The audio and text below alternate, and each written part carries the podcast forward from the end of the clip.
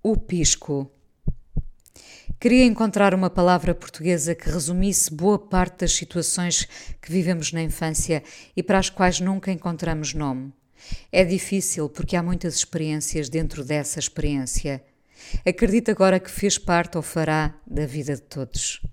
Diria que uma certa ideia de segregação social acaba por ter a capacidade de nos fazer sentir pequenos, menores, minúsculos, iludir-nos para a seguir nos roubar o brilho, transformar a manhã luminosa em dia fosco, fazer da surpresa o terror, da criança o adulto involuntário. Era possível de facto perder-me em analogias para descrever essa experiência de uma alegada discriminação. Eu achei no meu tempo que era só falta de amizade. Nunca me vou esquecer do aniversário dela, 29 de março. Isso vem do tempo em que fixávamos para a vida inteira o aniversário dos outros. Os que vêm a seguir, tempos depois, sofrem porque já não são abrangidos pela frescura da nossa memória. Sei números de telefones fixos há 40 anos. Por que razão ocupam eles o meu espaço quando queria dar lugar a outros? Um estacionamento proibido. Ela era bonita, inteligente e tinha uns pais, talvez, mais sintonizados com o crescimento dela e dos irmãos, mais do que os meus. Os meus tateavam, davam tudo quando não tinham recebido nada. Os meus têm um valor infinito, pelo sacrifício com que deram, não tendo recebido antes. Ela tinha uns assomos de pequena burguesia que ainda não estavam descritos no meu manual de crescimento. Os gostos, os amigos que vinham de fora, a forma como apocava os outros, que eram só os miúdos da escola.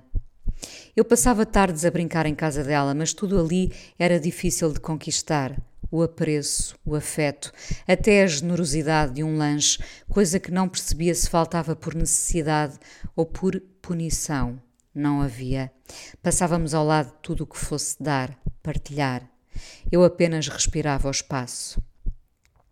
Lembro-me de a mãe dela tricotar camisolas lindas e eu pensar que um dia uma delas seria minha. Havia lógica nessa oferta. Eu era a miúda que ali estava, apesar de tudo, apesar de ser o pisco, como me chamava o pai dela, apesar de ter menos, menos de tudo, cheia de amor, descobri depois. Nenhuma camisola nunca foi minha. Nunca se estenderam os braços. Havia até uma brincadeira sádica de me ser prometido um presente especial no meu aniversário e nesse dia o presente ser a coisa mais insignificante que havia lá por casa. Eu não percebia, entristecia-me apenas, emudecia, um bolo que se desfazia em migalhas. Era o pai dela num tom ainda hoje por explicar a chamar-me pisco, talvez por ser frágil e estar sempre doente. O que ele não sabia é que eu tinha mesmo todos os sonhos e palavras em mim. Sabe-se lá a razão desta química, poder? Ela chamava-me para brincar lá em casa, pelo menos durante o inverno e a primavera. Depois vinha o verão e com ele chegavam os seus amigos da grande cidade. Não queriam saber do pisco para nada. Ela então deixava de me conhecer e ignorava-me uma estação inteira. Durante muito tempo não percebi nada disto, ou não quis perceber esse entendimento do mal.